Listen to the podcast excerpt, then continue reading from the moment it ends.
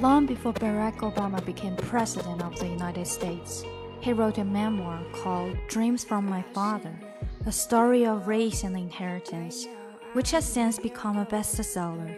It is a compelling book which includes a sentimental account of his childhood along with his early struggles in life. 今天又到了星期三，我们的收回了练习，不知道大家知不知道这一本书呢？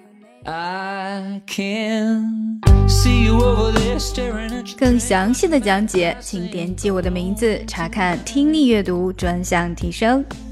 关注公众号 ES Post，每天接收跟读推送。Well, it's probably not my place, but I'm gonna say it anyway.